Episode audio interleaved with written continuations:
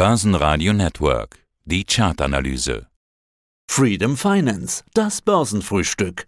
Die Trends der Märkte. Mit Andrei Wolfsbein.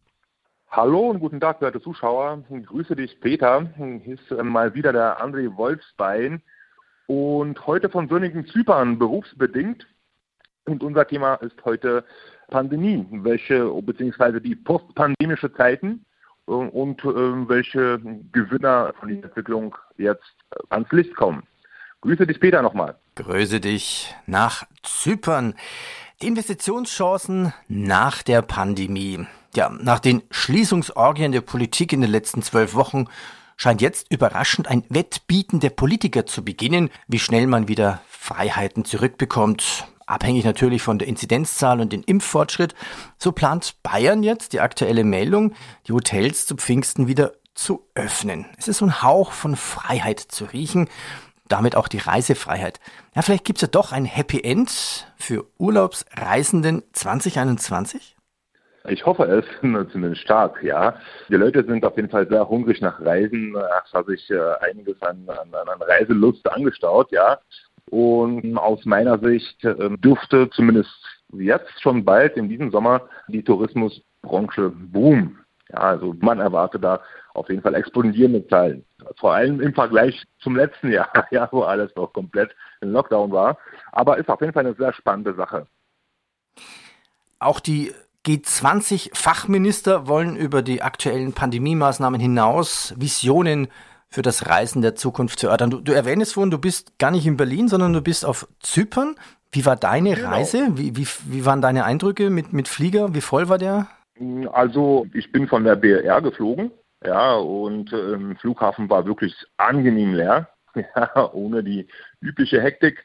Und äh, der Flieger war auch halb voll. Also ich bin nach Lanaka geflogen, vorher einen PCR-Test gemacht und nochmal beim Ankunft nochmal einen Test. Aber die Leute hier auf, äh, auf der kleinen Insel haben das wirklich ganz gut gemanagt. Also die haben zu acht, also es gab acht äh, Krankenschwestern sozusagen und die haben in, innerhalb von 15, 20 Minuten den ganzen Flieger abgefertigt. Und ja, später hat man dann SMS bekommen, dass man dann negativ ist.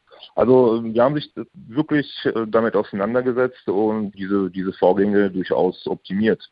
Und das war auch schon im letzten Jahr so, weil ich war im letzten Jahr auch hier berufsbedingt in unserem Headquarter und äh, schon im letzten Jahr hat das auch ganz gut geklappt. Äh, dieses Jahr hatte ich den Eindruck, dass es noch ein bisschen schneller, ein Tick schneller äh, ja, vonstatten gegangen ist.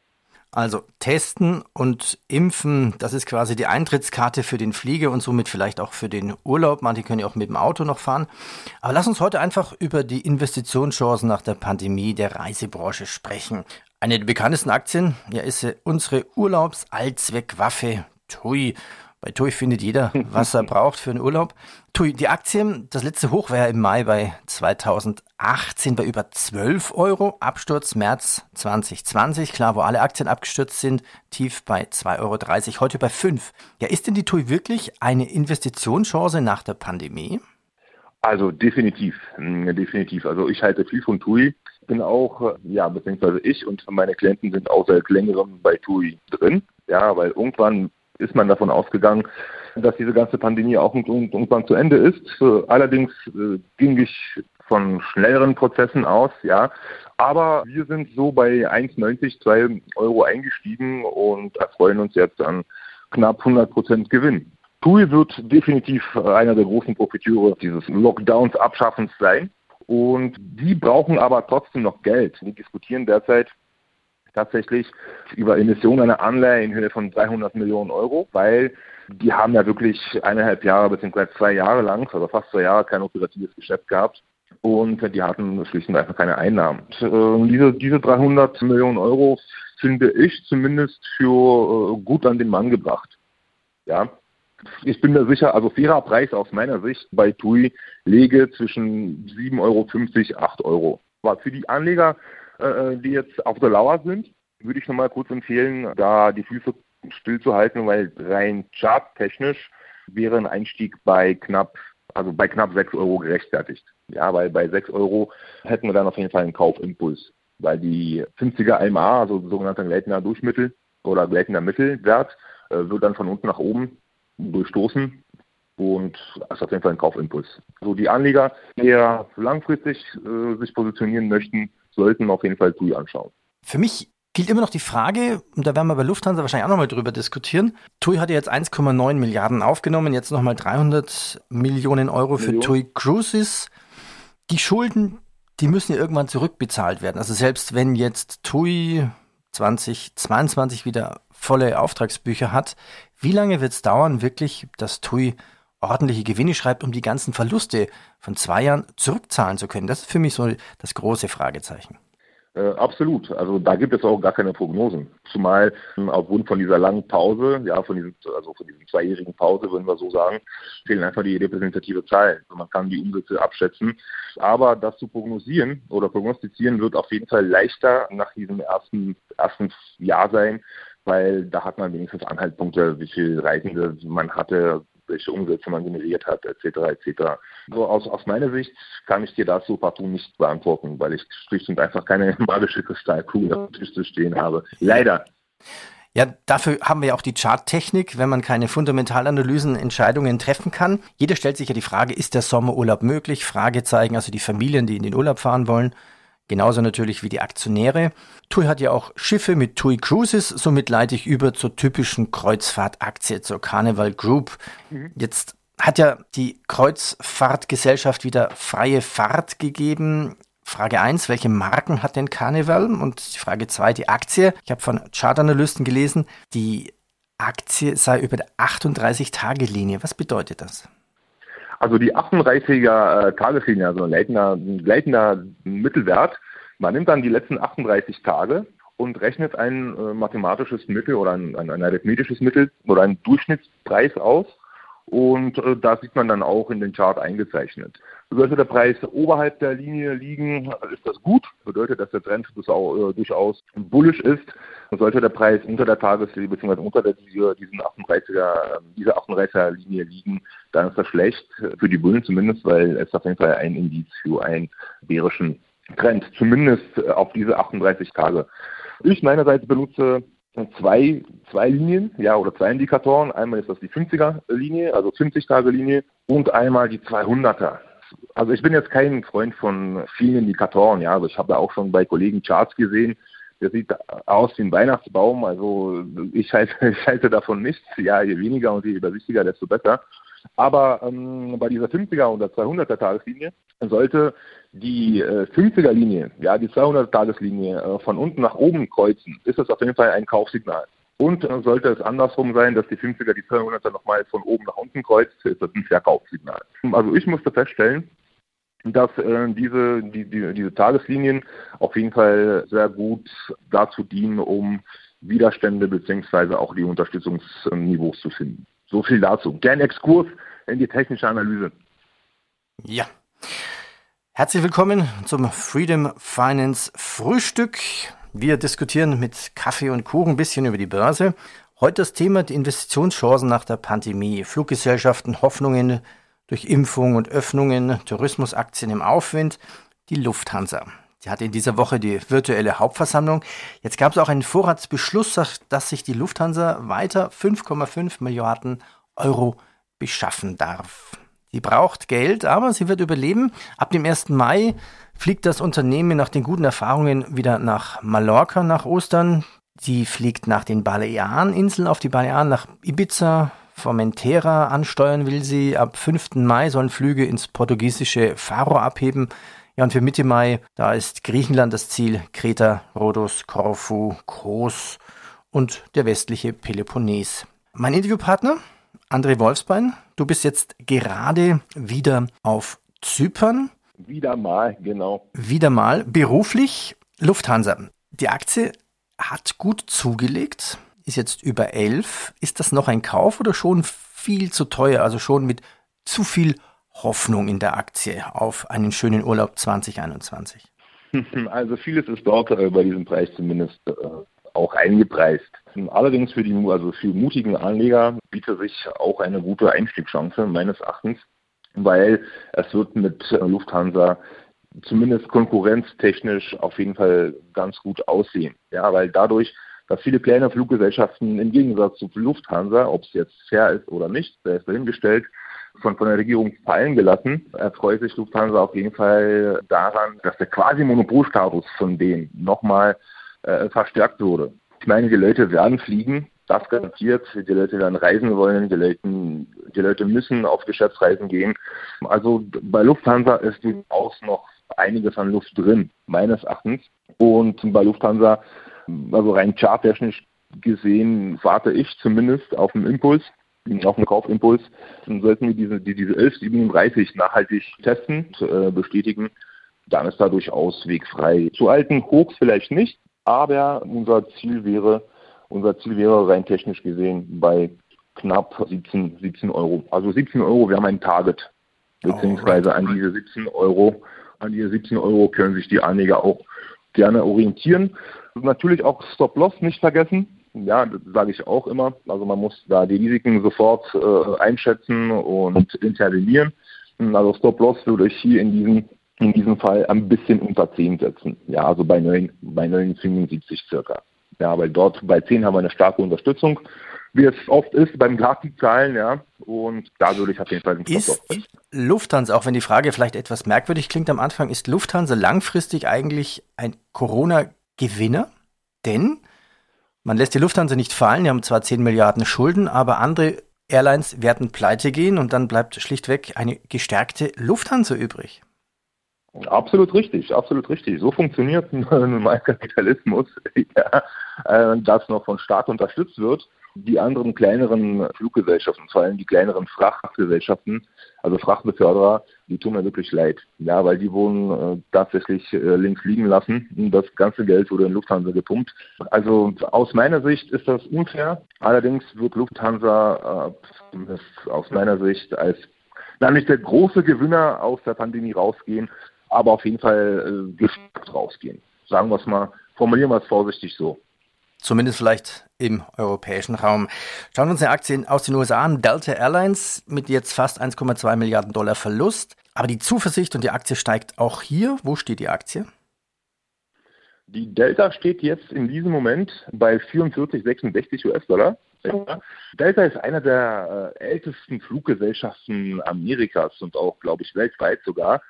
Also die sind als ersten die US-Küste abgeflogen und ist auf jeden Fall eine gute Airline. Auch ähm, seinerzeit, also einer der Lieblingskinder von Buffett, also der hielt die Aktie auch über acht oder zehn Jahre, wenn ich mich nicht allzu täusche, hat die allerdings im letzten Jahr abgestoßen. Aber Delta Airline ist auf jeden Fall ein solides Unternehmen. Ja, und die wird wahrscheinlich, also nicht wahrscheinlich, die wird kaum so viel Unterstützung bekommen wie unsere Lufthansa. Aber nichtsdestotrotz sehe ich auch dort einiges an Potenzial. Wir notieren uns vielleicht 44, 66, im Pre-Market sogar bei 54, 57.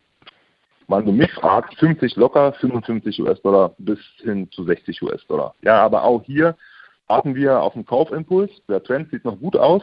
Übrigens, Delta habe ich seinerzeit auch gern gehandelt und auch oft.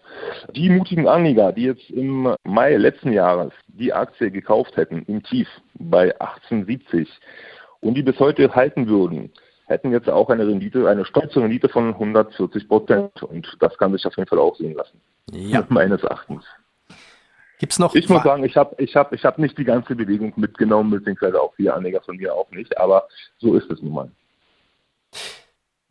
Weitere Fluggesellschaften? Gibt es noch was Spannendes? Es gibt, äh, apropos Fluggesellschaften und apropos Amerika, also es gibt ein ETF auf US-amerikanische Fluggesellschaften, das heißt JETS, so wie JET plus Dual. Und dort haben wir die zehn äh, größten US-amerikanischen äh, Fluggesellschaften, so wie Delta Airlines beispielsweise, Southwest etc. etc. Und die sieht derzeit auch ganz gut aus, muss ich sagen. Also man kann sich da auf jeden Fall auch mal informieren, beziehungsweise sich mal die Charts anschauen. Aus meiner Sicht äh, gibt es da auch enorm viel Potenzial. Eventuell nicht so viel Potenzial wie bei TUI, ja, weil TUI sieht äh, zwischen 3 und 5 Euro sieht TUI einfach attraktiver aus. Ja. Aber auch hier haben wir ein gutes Potenzial auf jeden Fall bei Jets. Booking.com. Mein Gedankengang war, einer der größten Gewinner müsste ja Booking sein, denn die Krise hat ja viele kleine Touristenbuden und Läden in den Innenstädten zum Aufgeben gezwungen. Ja, und dann bleibt so ein Gigant übrig. Die Aktie aber schon relativ teuer. Über 2000 US-Dollar. Ist die Aktie jetzt schon überbewertet?